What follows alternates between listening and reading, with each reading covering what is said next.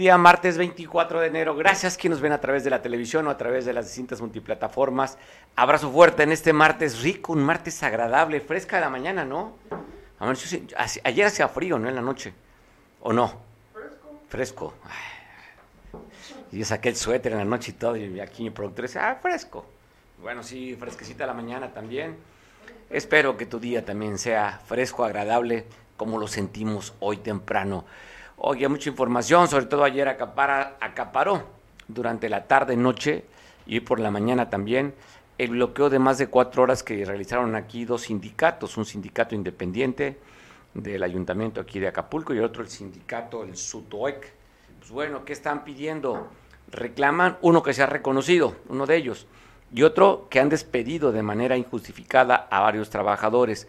Ayer se mostraron primero fuera del ayuntamiento donde llegaron policías antimotines y de ahí se movieron después a la parada del autobús y de ahí después se fueron a plantar en el, lugar más emblemático de Acapulco y donde se genera más conflicto eh, vial.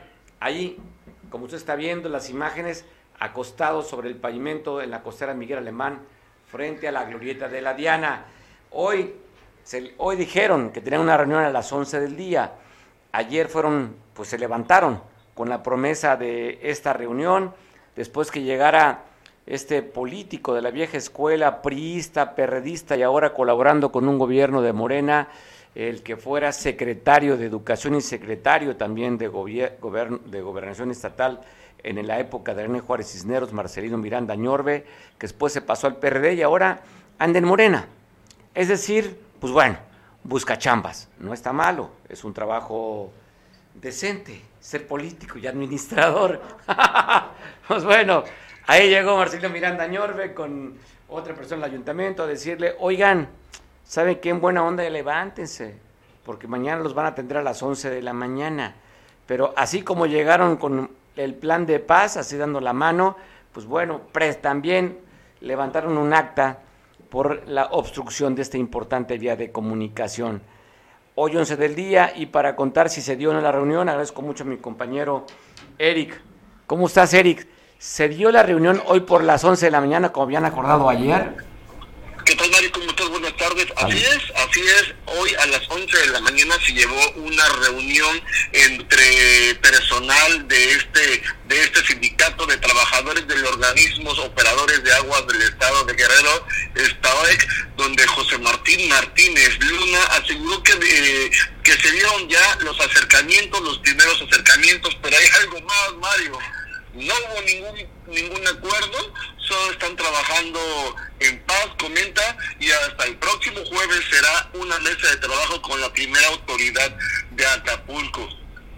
Como lo comentabas al principio, después de cinco horas, primero eh, se manifestaron a, a las afueras del ayuntamiento, precisamente cuando estaba el noticiero ayer a las dos de la tarde aproximadamente. Después marcharon hacia la Diana Cazadora, donde estuvieron cinco horas, cinco horas pero quiero comentarte, Mario, que llegó la fuerza pública también, estuvo ahí para desalojarlos, pero eh, entraron en, discusión, este, en pláticas donde lograron pues quitarse, pero ya había denuncias, ya había algunas denuncias que se habían interpuesto hacia estas personas, a los líderes de estos sindicatos. Eh, déjame comentarte, Mario, que esta mañana llegó una comisión de del sindicato rojo que bien se le conoce en Capama, donde estuvieron con algunos representantes del ayuntamiento, donde lograron algunos acuerdos, donde van a ver la reinstalación de algunos trabajadores. Déjame decirte que son 34. Ellos comentaban, nosotros no somos un sindicato nuevo,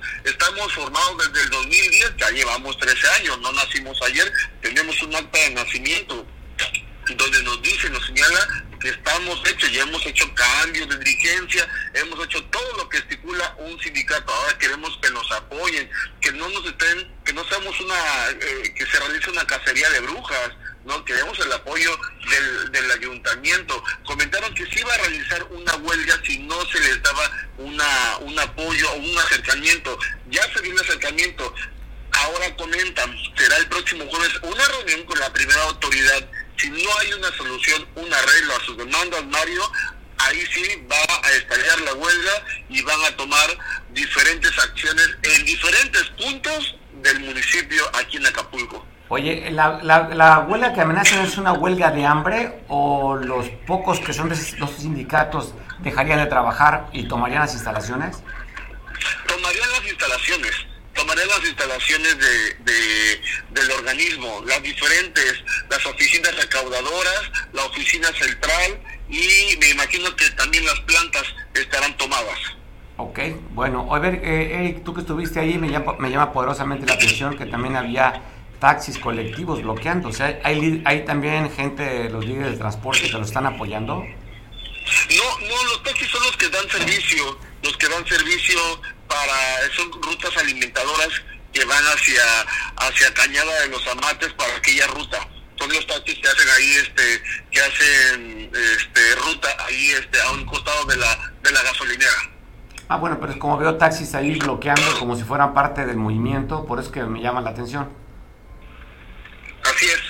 Pues bueno, Eric, vamos a ver qué sucede, cómo se destraba cuando menos un impas de aquí al día jueves, que dicen que van a, a esperar a hablar con la primera autoridad para solucionar sus problemas, uno que se ha reconocido como sindicato y que le restalen los más de 30 trabajadores, que estarán las exigencias, ¿verdad? En concreto, Eric. Así es, Mario. Quien nos recibió ayer, eh, quien quien llegó al acuerdo pues fue el director de gobernación municipal Ramón Montiel Mejía que en realidad es como algo un agua que pasa por su casa no hay nada que, que, resuelva y llegó aquí el Chapulín como, comentamos este Marcelino Miranda Añorbe también estuvo en la negociación quien fue el que pudo pudo eh, calmar las aguas. Hubo mucha molestia, Mario, déjame decirte, mucha molestia de la, de, de la ciudadanía, por inconveniente que no es posible que Acapulco se rehén ya de cualquier, de cualquier problema y que cualquier persona en cualquier momento ahora pueda obstruir las vías de comunicación. Había unas personas que señalaban ahí, quisimos entrevistarlos, no se dejaban, que por qué no se van al lugar a hacerle al ayuntamiento a tomar las instalaciones del trabajo allá donde el lugar donde lo están afectando.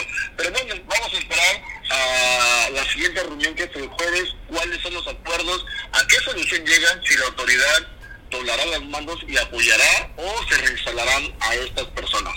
Bueno, lo que pasa es que la alcaldesa está muy decidida a quitar a todos los aviadores, así es que si son aviadores seguramente se le va a complicar a este sindicato. Ahora si chambean, pues probablemente deciden si le den oportunidad pero lo veo complicado porque la posición de la alcaldesa ha sido dura y cerrada con ese sindicato independiente. Exactamente, comentaban, eh, Mario, déjame, decirte que, son este, operativos, todos los que los que quitaron son los que están en plantas tratadoras, son los que andan este, destapando caños, los que están haciendo trabajo de campo. Eh, ellos comentaban que no era posible y que yo no los conocía, pues que son gente que está trabajando, es lo que dicen ellos vamos a esperar a ver qué es lo que dice la autoridad. Bueno, habla que también que ya hablan de una persecución política, ¿no? O sea, se sienten ya víctimas ellos aparte de... Así es, ellos se sienten que, que es una persecución política, pero hace rato en la entrevista que tuvimos, que vamos a presentar en un momento, Mario, comentan lo, comentan otra cosa, ya que, que ya todo bien, que no está pasando nada y que van a esperar ahora nada más la denuncia, las denuncias, eh, los recibió el secretario general, eh, José Juan Villaseñor, pues van a ver qué va a suceder con, con la denuncia nada más, pero pues ya ahorita ya van como que un paso adelante. ¿Los acalambraron con ese documento, con esa denuncia? Sí, Mario, yo creo que sí los acalambraron, sí, sí hubo como un poquito de, temor para, para ellos, pero si quieres vamos a escuchar lo que dice aquí el secretario del, del, del Sindicato Rojo, donde nos explica mejor qué es lo que sucedió. Perfecto, gracias mucho, escuchámoslo. Cada una de las organizaciones. Eh, hoy vemos una situación un poco diferente a las anteriores. Eh, tenemos una cita para el día jueves a las 14 eh, horas para continuar con la mesa de diálogo, traer los documentos de cada una de las organizaciones para que entremos en la discusión y análisis y probablemente resolución del conflicto. Está latente, nosotros vamos a suspender el estallamiento de la huelga hasta ese momento. Si en ese momento no tenemos nosotros una respuesta de manera favorable ni una oferta adecuada, pues lógicamente tenemos que seguir con las acciones que nos permite la ley. La reinstalación, el pago de nóminas, ¿en qué quedaron con eso? Eh, ahorita se llevan los nombres de cada uno de los trabajadores para analizarlo y nos van a comunicar el día este jueves para hacernos la propuesta adecuada. Eh, nosotros estamos en la mejor disposición de llevar a, un buen fin este diálogo y, pero sí, decir que si el día jueves nosotros no tenemos una respuesta, pues entonces ahí estaríamos anunciando. De hecho, se comprometió el secretario general que eso se queda en suspenso mientras seguimos dialogando y es lo que le pidió el compañero Alcaraz y después se lo pedimos nosotros. Este, no hay órdenes de aprehensión, es una querella que tiene que seguir un curso legal, tiene todo un proceso. Primero van a ir a ratificar el día 26 y después inicia la, la investigación. Eh, y las probables órdenes de aprehensión seguirían hasta mucho después. Pero igual nosotros le, decimos al secretario general que nada más es cuestión de impulso. Si usted no lo impulsa, no hay perseguimiento, porque no es, no, no se persiguen de oficio, pues. pues. un reconocimiento a la autoridad municipal que esta vez ya levantó una denuncia de hechos, la presentó y a ver qué procede. Aquí lo interesante va a ser si cuando haya bloqueos de cualquiera van a actuar igual. Va a ser bueno. Entonces ya puso la tranca ahí, esperemos que no la baje, porque tampoco podemos ser rehenes los que utilizamos esta importante vía, la más, la más bonita y la más, la que tenía que cuidarse tanto, dada nuestra vocación turística, así como el Paseo Cuculcán, que están batallando también allá en Cancún. Aquí la avenida más importante del estado es la avenida costera Miguel Alemán. Vamos a esperar el desenlace para esta historia, quedó en paz para el próximo jueves, a ver cómo salen las, las partes, ¿se acuerdan? O se ra radicalizan más las posiciones. Hoy a dar una noticia ya en la FITUR, la operadora más importante de turismo de la comunidad LGTB, firmó un acuerdo ya el QUEERS, se llama QUEERS Destination, para poner como un destino importante el estado de Guerrero. ¿Cómo estás, Alberto Mogollón? Te saludo. Muy buenas tardes, señor Radilla. Buenas tardes a su auditorio, a sus órdenes. Pues es el dirigente de esa asociación de, de, de esta comunidad. no puedo agarrarme el nombre, Alberto, ¿tú me ayudarás? Ashole. Ashole. Esta asociación de la comunidad LGTB, el cual Alberto ha sido un activista durante muchos años de la comunidad LGTB. ¿Qué te parece esta nota? Porque también contrasta con la que siempre no va a haber los matrimonios gays para este 14 de febrero en estas bodas comunitarias, ¿verdad? Bueno, eh, por el tema económico, la derrama económica en Guerrero. Siempre he sido un apostador a que Guerrero sea punta de lanza para otros destinos turísticos en, el país y que mejor que la derrama económica se quede en nuestro estado mediante eh, las bodas colectivas LGBT. Eh, si es bien cierto, eh, cada ley que se presenta y se aprueba tiene leyes secundarias y estas leyes secundarias tienen un proceso para hacer las modificaciones. Eh, su servidor se presentó el, si mal no recuerdo, el 15 de noviembre con la maestra Silvia Rivera Carvajal, ex coordinadora estatal de eh, la coordinación de registro civil en Guerrero. Con ella planeamos toda la convocatoria que se tenía que hacer, empezamos a ver lo de las leyes secundarias porque aún en esa fecha del, del 15 de noviembre no, se no había salido eh, publicado en el diario oficial el decreto de ley. Eh, empezamos a arrastrar el lápiz sin importarnos que no, no hubiese salido las, eh, la ley para lograr que cuando saliera el, el dictamen, eh, ya la, el decreto, ya nosotros tuviéramos todo eh, planeado en, en, papel, plasmado y demás. Pero la, eh, desafortunadamente nos cambiaron de área a la maestra eh, Silvia Rivera Carvajal, ahora está en Migrantes, y pues pusieron a un nuevo coordinador que tenemos o que estamos empezando de ceros con él, eh, sensibilizándolo al maestro Carreto, diciéndole de por qué la necesidad de echar a andar esto, pero sí hemos encontrado algunas dificultades eh, pues ahí en, el, en la coordinación técnica del registro civil del Estado. Esto ya no le compete al legislativo. Este tema ya le compete al Ejecutivo, entre la coordinación técnica y la Secretaría General de Gobierno. Los mismos que, que estuvimos arrastrando el lápiz para la ley del matrimonio igualitario, que son los diputados Gaby Bernal, Héctor Presa, el coordinador del PRD eh, en el Congreso, nuestra amiga Yolotzi y su servidor, somos los mismos que estamos viendo con la coordinación técnica del registro civil las eh, leyes secundarias. Pero desgraciadamente nos detuvo mucho el cambio de la maestra Silvia Rivera.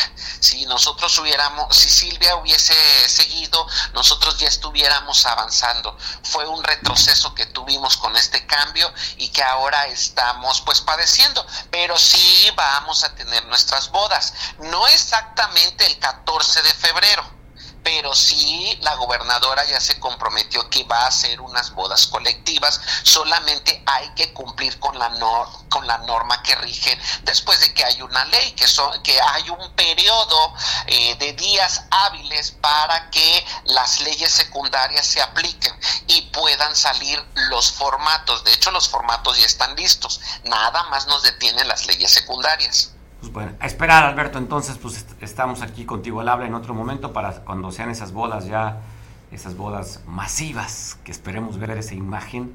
Seguramente va a ser nota periodística a nivel más allá del nacional, Alberto. Así es, eh, señor Radilla. Le mando un fuerte abrazo. Muchísimas gracias por la oportunidad. Como siempre, un abrazo para ti, Alberto. Abrazo fuerte. Pues bueno, pues estamos escuchando nos dio, ¿se acuerdan exclusiva cuando platicábamos con él? Nos dio exclusiva, ¿verdad esto? Y ahora pues lamentablemente no se pudo concretar por las razones que explicaba de las leyes secundarias.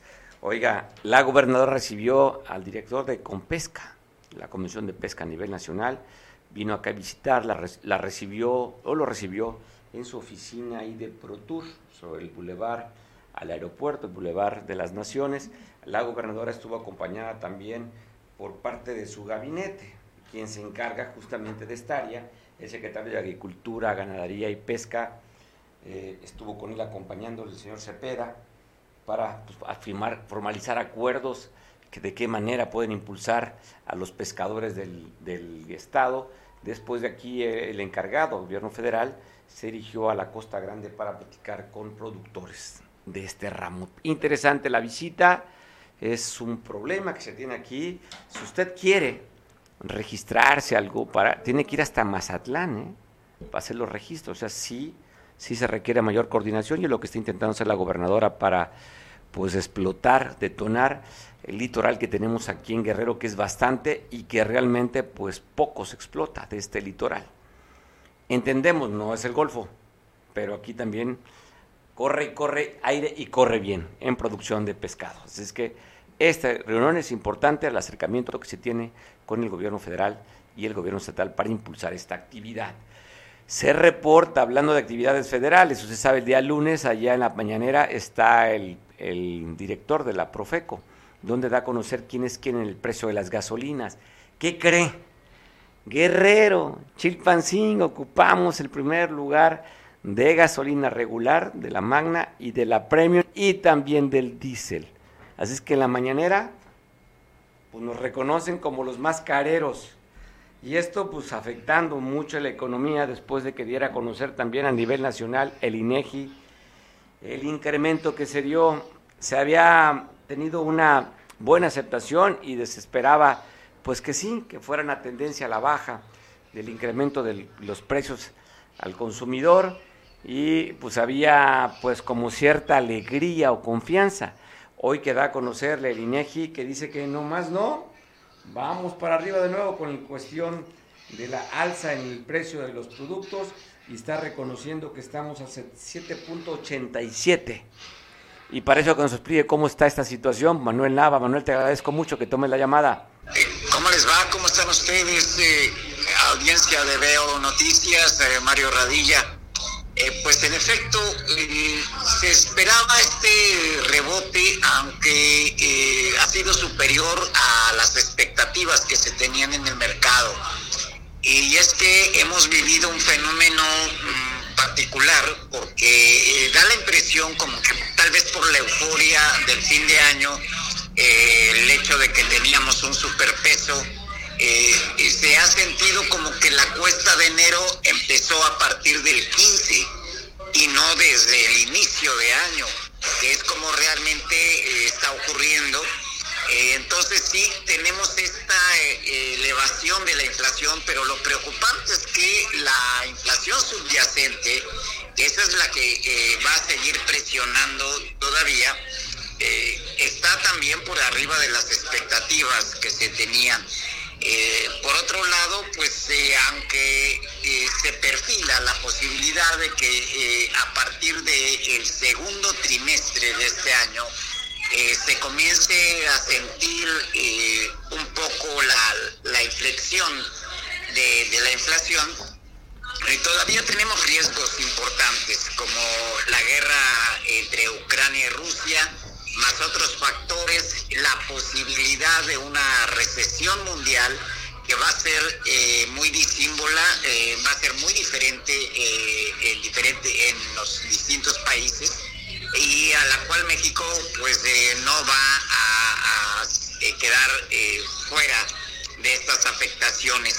Eh, esto pues daría por resultado que en realidad a finales de año eh, la perspectiva hasta hoy, hasta hoy, sería que la inflación eh, cierre el año entre los 5 y los 6 puntos porcentuales. Pero estaríamos lejos, todavía lejos, de la tasa objetivo que se fija el Banco de México que es 3 más menos eh, un punto porcentual, o sea, un rango de entre 3 y 4 puntos porcentuales. Eh, junto a eso, pues eh, la perspectiva que se plantea todavía para este 2023 es que tendremos dinero caro, se espera, un, ah, y justamente estos datos lo corroborarían, la primera junta del Banco de México para la cuestión de política monetaria daría por resultado un incremento de 25 puntos base. Es decir, la tasa de interés va a seguir subiendo poquito, pero va a seguir subiendo. Eso nos va a dar dinero caro con una inflación que todavía va a estar elevada y las posibilidades de una eh, reducción eh, en cuanto a los niveles de consumo en el país eh, y pues con ello estaríamos en la expectativa o en la antesala de, este fenómeno recesivo, Mario. Bueno, complicado, ¿no? Complicado el tema. Guerrero está dentro de los lugares que hay el mayor, mayor costo de vida. Ya lo vimos ahorita con el tema de la gasolina, Chilpancingo, las gasolinas más caras que hay en el país. Y pues bueno, la expectativa que se tenía, pues bien lo dices, el presidente firmó unos acuerdos para evitar que se elevaran más los precios y preguntarte si los acuerdos ayudaron para que no se dispararan más o realmente no sirvió de nada. Eh, bueno, sí, sí, sí incidieron eh, en alguna medida, eh, porque finalmente todavía hay la presión por, por, parte de estos elementos que incide en el índice inflacionario. también está el hecho de que pues se moderó el consumo y eso también contribuye a hacer un freno de, la inflación, aunque está, pues como se ve, eh, todavía desborda los controles y eso obligaría a mantener una política monetaria restrictiva como la que se anticipa con el Banco de México, Mario. Pues esperar, hablando tú que eres bastante bueno para el tema de la geopolítica, ¿Qué te dice las declaraciones del presidente cuando está hablando que la ONU tiene muy poca autoridad moral para hablar sobre temas de derechos humanos? bueno, eh, la verdad es que eh, están buscando generar problemas donde no los hay. Eh, pues fuera de, la Organización de las Naciones Unidas, pues, pues no hay otro organismo eh, que tenga eh, pues esta relativa imparcialidad que se necesita como para este tipo de temas. y pues además, eh, si bien es cierto que en algunos momentos eh, la autoridad ante las grandes potencias por parte de la ONU se ve socavada, el hecho es que todavía es un ente que tiene la, la, suficiente autoridad moral como para hablar de este tema, en particular de los derechos humanos. Y pues tal vez le incomode porque seguramente eh, se va a ver eh, acentuado eh, este aspecto de derechos humanos, no solo con la violencia que se está sintiendo en el país, sino también con la problemática de las oleadas migratorias, donde también se genera una crisis humanitaria, Mario, y esa habría que atenderla. Por lo pronto nos echaron el balón del lado de Estados Unidos para México y pues eh, se le tienen que hacer frente a estas oleadas migratorias en la frontera norte, además de la frontera sur.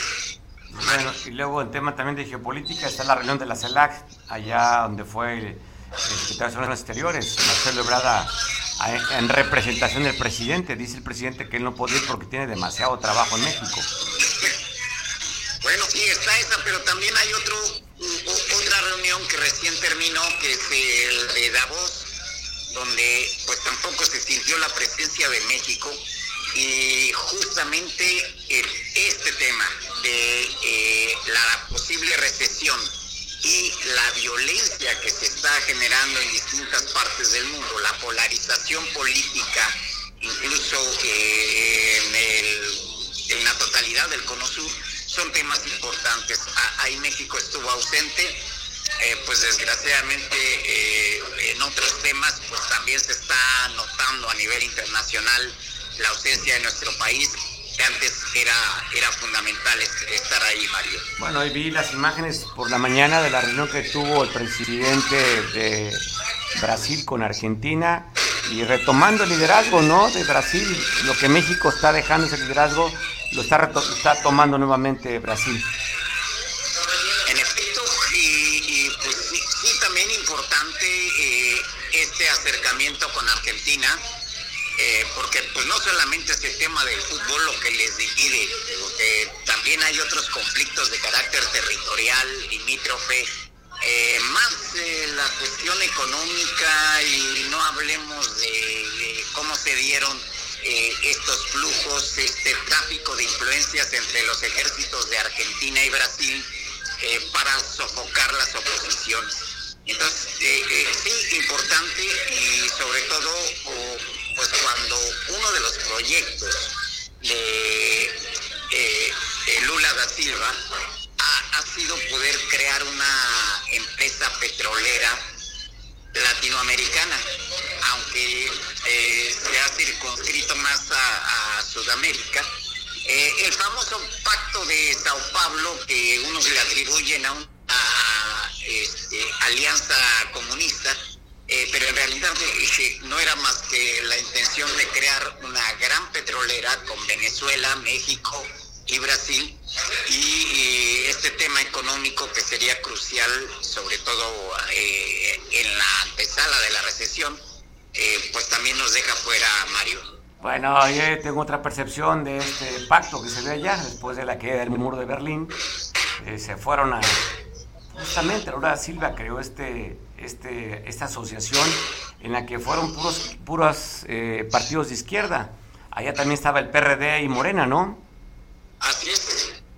O sea, no era tanto, oye, no era tanto petrolero, era un asunto de formación, un asunto de agruparse la izquierda latinoamericana que inclusive vino como invitado el, el, partido obrero, el partido obrero, no el partido, el PSOE, Partido Obrero Socialista Español. Partido Socialista Obrero Español.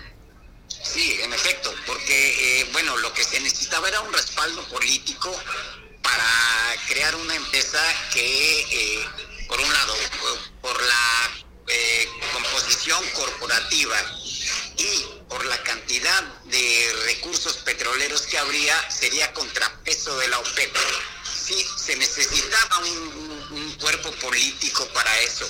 Eh, pero más que una eh, cruzada de carácter comunista o, ideológico, más exactamente, el fondo era ese. Ah, pues me, me, extraña porque pues, España no tiene petróleo, Cuba tampoco tiene mucho petróleo y bueno, siempre el referente había sido Cuba. Ajá, sí, sí, sí. Pero como te digo, es que la participación eh, de esos países era por el respaldo político que se necesitaba para poder hacerle este contrapeso a la OPEP. Eh, esto no se dio, finalmente surgieron otras diferencias y, nunca ocurrió eh, la concreción eh, de esa empresa petrolera. Y, pues después se, vinieron las debacles de Venezuela y otras cosas, y entonces finalmente eso quedó así, en vilo. Interesante todo eso que se ve en el mundo, en la geopolítica, y, recordar que quien dio ese gran impulso a Brasil con Petrobras justamente es Lula da Silva, y ahora tomando liderazgo en la mañana escuchaba el discurso que le daba al presidente de Argentina, primeramente disculpándose por lo que había hecho Jair Bolsonaro con ellos, que se avergonzaba y pedía disculpas a sus hermanos argentinos. Entonces, interesante cómo se empieza a mover las fichas en el continente, como Estados Unidos, Canadá, México, en fin, todo lo que es la geopolítica de este hemisferio y cuando vemos que en el otro hemisferio pues el asunto va para largo en el caso de la invasión de, Rusia en Ucrania, que se espera, Manuel, de acuerdo a los analistas, un recrudecimiento de las hostilidades por parte de Rusia. En efecto, y aparte el surgimiento de otros focos eh, donde que en estos momentos están tensionados, eh, como es en, eh, en Asia. Entonces, eh, habría que eh, darle seguimiento puntual porque eh, junto a la antesala de la recesión, una crisis de esta naturaleza sí podría desbordar todas las expectativas que se tienen en materia económica y política. Manuel, como siempre agradecido por platicar contigo, gracias por derramar tus conocimientos en este espacio de noticias. gracias a ti, Mario. Saludos a toda la audiencia de Veo. Abrazo fuerte. Pues bueno, estamos viendo imágenes de militares que aquí nuestro productor nos las ponía de lo que está pasando en esta. No es una guerra, es una invasión de Rusia a Ucrania. Pero cuando es guerra, pareciera que es un conflicto entre dos. Es un conflicto entre dos generado por alguien que fue a invadir. Entonces, es una invasión de Rusia contra Ucrania. Pero esta imagen que vimos del ejército, pues también lo tenemos aquí en el país. Particularmente se, filtraron videos a través de las redes sociales, hablan de unos cateos aquí en Guerrero, en, el municipio de Coyuca de Catalán, después que el día 10 de diciembre, usted recordará, un asesinato, matanza de siete personas en el Durazno. Bueno, según dicen un líder agrario del lugar de allá del pescado, que lo están culpando a ellos. Y es por eso que ahora está llegando el ejército mexicano a catearle sus propiedades, inclusive hablan de robo, ¿eh?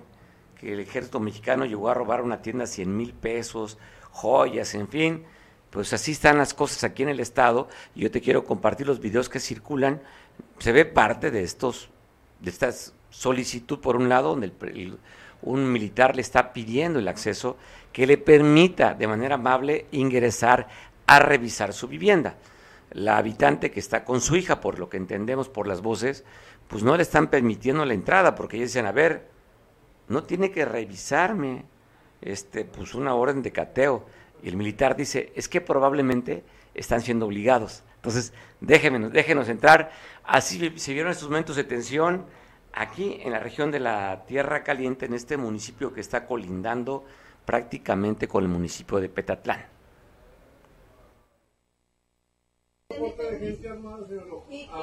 Infelices lo que vienen a hacer. Cuénteme, señora, ¿qué más le hicieron? Ay, pues me asustaron. A mí allá me asustaron, me, a huevo me abrieron las puertas porque yo no las quise abrir. Se enojaron porque no. nos dejaba uno entrar porque uno no tiene nada. Ya dijeron que, que me iban a dar a mí, pues ya pues me hice un lado porque tomó las puertas las abrieron a fuerzas.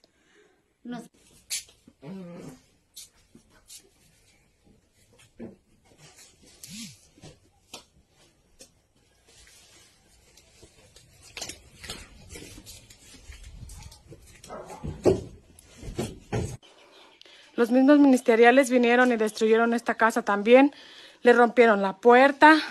Y es una mujer sola. Y es una mujer sola, grande, mayor. Todo, todo le rompieron. La abrieron con un marro que traían. Movieron todas sus cosas. Todas. Miren, Miren, según la, la autoridad que anda protegiendo delincuentes, haciendo osuras a las casas de gente sola, de mujeres mayores de edad, gente indefensa, con niños, embarazadas. Tengo el reporte que dos embarazadas están a punto de abortar a causa del espanto y cómo las trataron, que les aventaron los perros encima.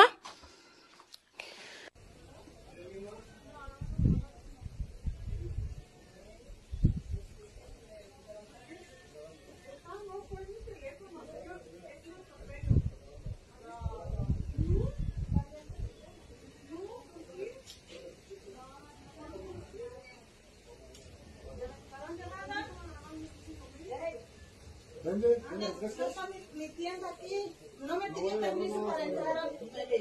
Son oficiales me hubieran Hay un que reporte de gente armada, señor. Y, y, Aún así puede dígame una entrar. cosa, ¿y cree que si hubiera gente armada vinieran bien estar que aquí? atender mi reporte. ¿ok? Pero bien de pedir permiso para que- entrar a, mi- a hogar, ¿sí o no?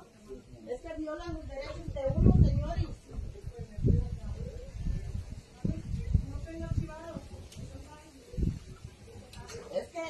Yo tengo todo aquí es una tienda. No, yo vivo con mi esposo. Le digo, le digo.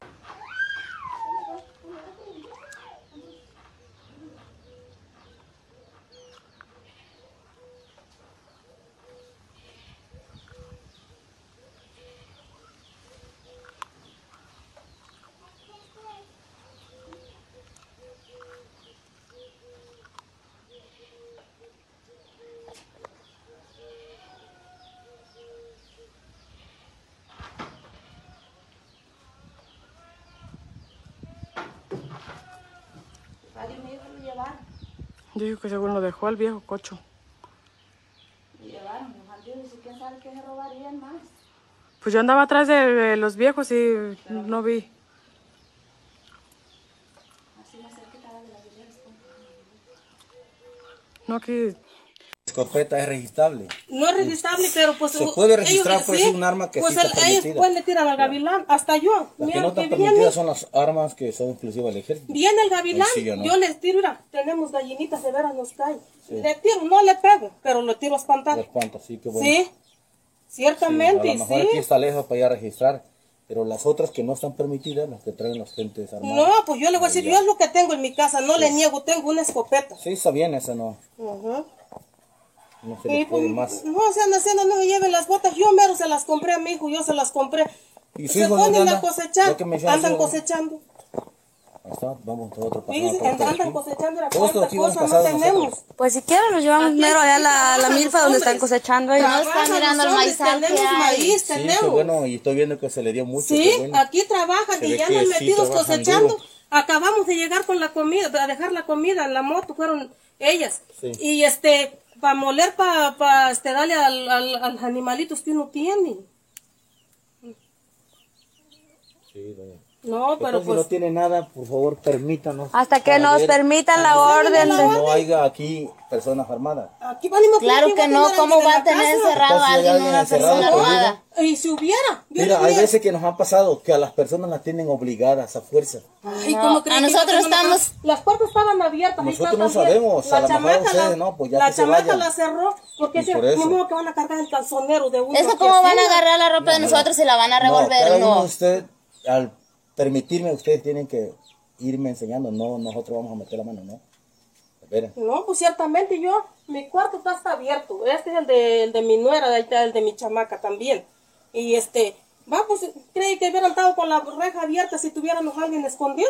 Ustedes nada más lo que hacen al venir y al venir a espantar a mira, los se niños. espantan bien, vieron, ahí está mi niño bien espantado, ahora fíjese. Los niños se espantan, temen, seamos seres humanos, son. No, pero nosotros no llegamos como esas personas malas que No, llegan golpeando. pues tal vez a nosotros matando. nunca han llegado Nosotros golpeando. siempre Sí, nos han espantado muy feo a los Saludándolo para alrededores. empezar y pidiéndole autorización a usted. A nosotros nunca nos han caído a espantar a la casa. A los alrededores han oído los videos, cómo truenan y cómo lloramos y todo, porque los niños, usted escopeta es registrable. no es registrado. No, le pongo en contexto, le decía que un- se dio una balacera el día 10 de, de diciembre en el que dice un líder agrario allá, señor Javier, que se dio este evento porque uno que le dicen el perro le dio un balazo a uno que le dicen el borrego Y este el borrego es el líder, según reporta este señor, que es el líder de la familia michoacana en esa zona, y de ahí se desató la balacera en la que hubo siete muertos el día 10 de diciembre. Entonces, por eso es que está calentita la zona. Enrique Castillo, ¿tú cómo ves estas imágenes que están circulando donde las señoras sí dicen que fueron robadas, cateadas, y en otro video donde no le, hasta lo que se ve el video, no le permiten al militar que ya está dentro de la propiedad que entre a la casa? Sí, sí, sí.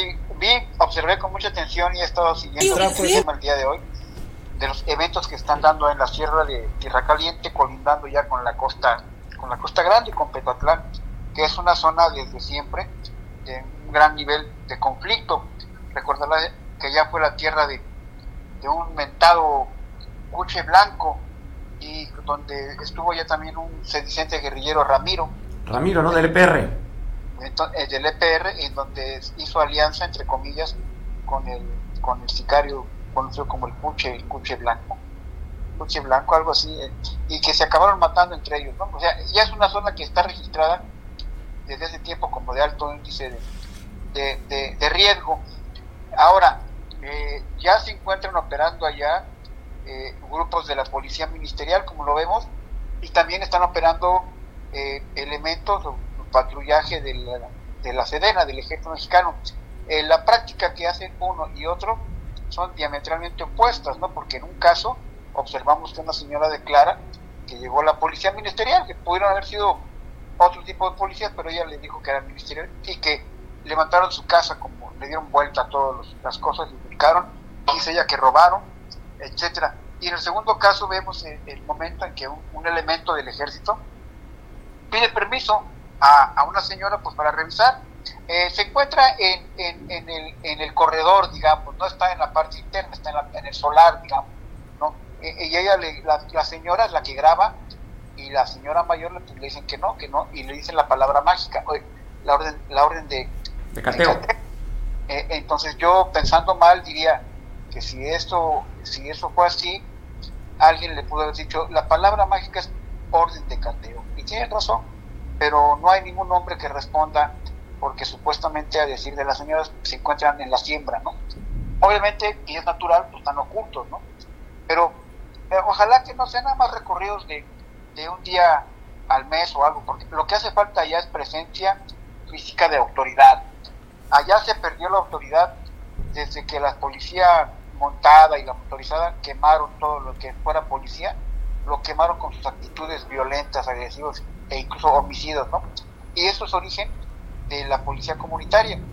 Entonces es todo un show, pero eh, eh, eh, lo, lo interesante aquí, decíamos, para el tema de seguridad, es que ya cualquier persona toma un teléfono inteligente, smartphone, graba, a veces hasta en vivo, y los elementos del ejército y de la ministerial y todo el mundo saben que ese video puede ser crucial para, para, para su seguridad, ¿no? Entonces por eso es que el soldado, el ministerial, cuando ven que están siendo grabados, actúan más siguiendo protocolos, ¿no? Pero sí es muy interesante y qué bueno que, que Carle Costa toma este video uno creo que es del sur y otro de un civil, y nos muestran a la sociedad cómo está operándose la cuestión allá. Porque bueno, los, son de civiles y ya lo tomamos como medio de comunicación, pero no son grabados por el periódico ni nosotros, los tomamos de las redes sociales. Ok, ok, las famosas redes sociales, ¿no?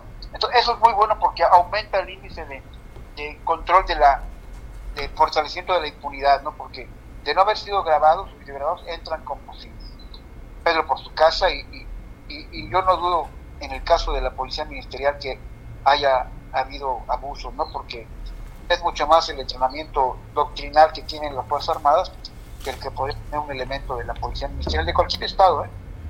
Pues sí, es un buen, eso, son buenos documentos, estimado Mario. Pues bueno, Enrique, gracias por, por tomarte la molestia de llamarnos y platicar de este tema, que es lo que te compete, el tema de crisis y riesgo, que eres especialista en eso. Te mando un abrazo.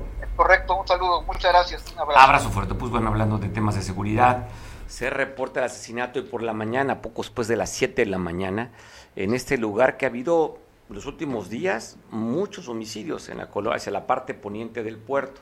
Esto fue en la colonia Jardín Mangos, donde reportan que bajaron al conductor del vehículo para asesinarlo. 7.23 de la mañana es lo que se sabe.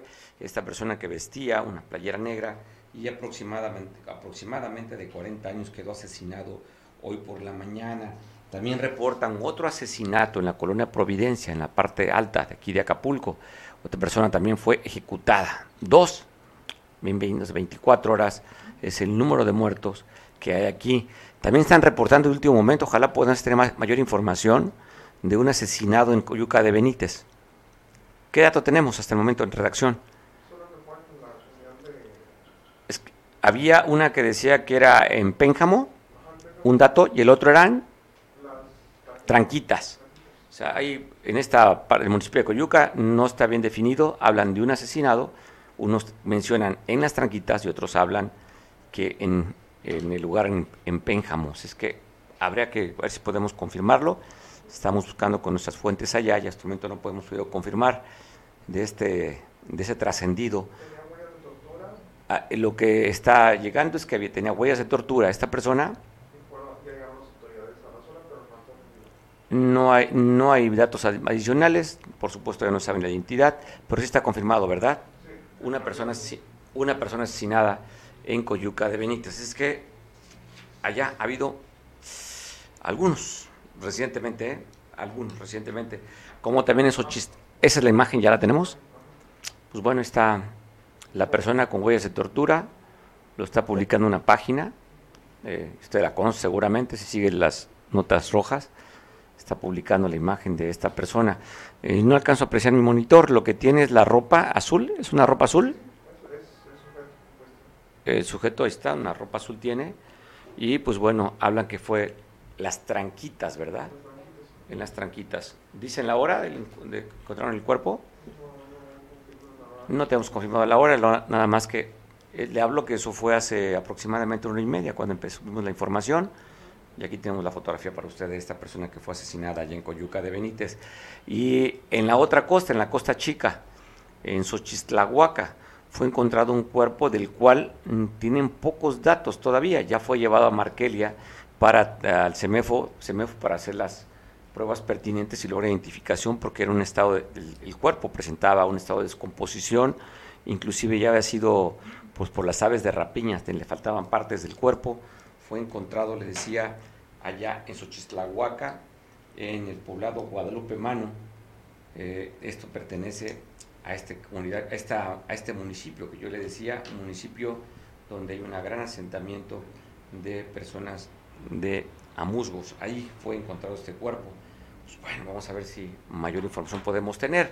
Y tristemente un motociclista allá en Cihuatanejo, en el Paseo Iztapa, cerca del retorno de la Marina, se chocó contra esta camioneta que está usted viendo de la ruta Sigua Zapata y esta, esta motocicleta roja con negro, pérdida la vida este motociclista en Sigua ayer a, las 7.30 de la tarde, o ya tarde noche, en Ixtapa, Tanejo. Y aquí ayer a las 11 de la mañana, el Boulevard Vicente Guerrero, otro motociclista, pero este atropelló a una adulta mayor. Quedó tirada la persona, a la adulta mayor, para esperar los servicios de salud. Hasta lo que se sabe que estaba estable, solamente un brazo lo tenía al parecer fracturado. El motociclista fue detenido en el lugar de los hechos y lo remitieron con las autoridades correspondientes. Afortunadamente no es algo grave que haya recibido la señora, solamente se habla de la fractura de un brazo por fortuna. Y en la autopista del Sol, vea cómo quedó este vehículo. Comentábamos aquí en la Junta de Producción de que hemos visto carros de otra de otro nivel, Chevy, Surus, que se queman, pero quedan pues casi íntegros. La lámina queda completa. Pero ve este automóvil de alta gama. Queda prácticamente deshecho. Llegaron los servicios de, de bomberos, protección civil, la Guardia Nacional para evitar que pasaran los vehículos, hasta que, pues mira cómo quedó. Ya cuando llegaron los bomberos, pues era, ya había pasado momentos de que se incendiara. Pero vean, no quedó nada de cofre, nada de puertas, nada de cajuela, nada más quedó la pura estructura de, este vehículo, un vehículo de alta gama, y pues prácticamente deshecho todo, motores, motor y todo. Pero sí, o sea, La lámina poca quedó. Sí llama la atención, ¿eh? Llama la atención de que está hecho el material, que los carros viejitos pues se quedan quemados, pero quedan gran parte de ellos, ¿no? Y mira, este quedó prácticamente hecho cenizas este vehículo allá en la autopista del Sol. A las 6 de la tarde fue el incendio en el entronque con Tierra Colorada. Bueno, dan a conocer que para los fumadores que no se desesperen, todavía tendrán 30 días más para seguir fumando en áreas públicas, porque la COPRISEC, la Comisión de Protección de Riesgos Sanitarios del Estado de Guerrero, aún emite, pues realmente cómo va a ser, las normas, dónde, cómo, a qué horas, los, también los, de cómo se va a sancionar en caso de... Así es que no es que hayan tenido un amparo, ¿eh? sino que aún todavía no se tienen los lineamientos completos para poder aplicar esta norma de los fumadores de la ley antitabaco aquí en Guerrero. Oiga, otro evento en el metro de la Ciudad de México. Ayer daban cuenta que en la línea número 7 pues hubo intoxicados, 15 de ellos fueron intoxicados por el calentamiento de unos cables. Eh, aquí ya no se habla de sabotaje, todavía no, ¿verdad? La Guardia Nacional todavía no investiga. Todavía no. Pues bueno, bueno, eso se dio y Dana, estamos viendo la imagen, mire la cantidad de humo que saldría de esta estación en la que fueron desalojados todos los que iban ahí, hasta los elementos de la Guardia Nacional están afuera, mírenlos. Ahí está el elemento de la Guardia Nacional, que pues para el caso es lo mismo porque es un tema de mantenimiento, no es un tema de otra cosa. El Guardia Nacional pues echándose aire, ¿no? Pues, pobre también ahí, no tiene, no tiene su, su tanque con su máscara para el incendio, para el humo. Así que salió ahí reportando a su mujer, oye vieja, estoy completo, no pasó nada. ¿O a quién le reportaría? ¿A su jefe? A su jefe, pues bueno. Así, así vivieron los, los habitantes de la capital del país que utilizan este importante servicio de transporte público. Una eventualidad más. Y también se está dando a conocer que hace rato, ¿eh? en el Metro Rosario, otro, dicen que no fue descarrilamiento, solamente se recostó uno de los vagones. O sea, si no es Pancha es Juana, pero le está lloviendo y lo que está descarrilando también es las aspiraciones de Claudia Sheinbaum. ¿eh? La última medición bajó casi cinco puntos y le está afectando el tema del metro. Por eso es que llegaron a tratar de contener, haciendo la, la cuestión de la crisis, para llevar a los 6.000 elementos de la Guardia Nacional, para hacerlas, los, hablando de que es un que están boicoteando, que están saboteando. Habían detenido una señora que porque había aventado las aspas para boicotear el metro, para sabotear.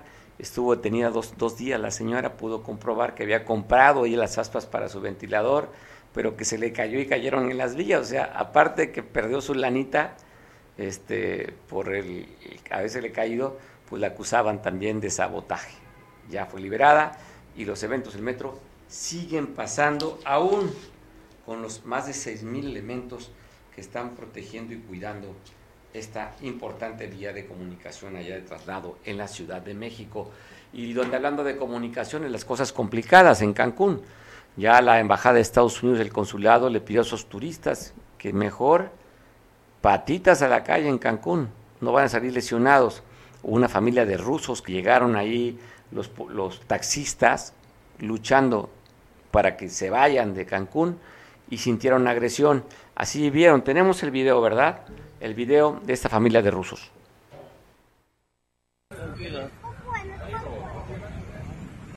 Turista, como está llorando, está atemorizada por estos criminales.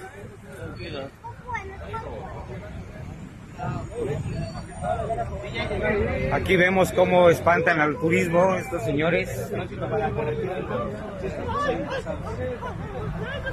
¿Me permites hablar con la...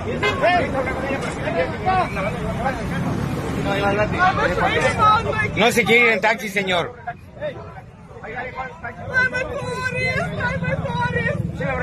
Aquí vemos que no se quiere ir en taxi, lo quieren obligar a irse en taxi.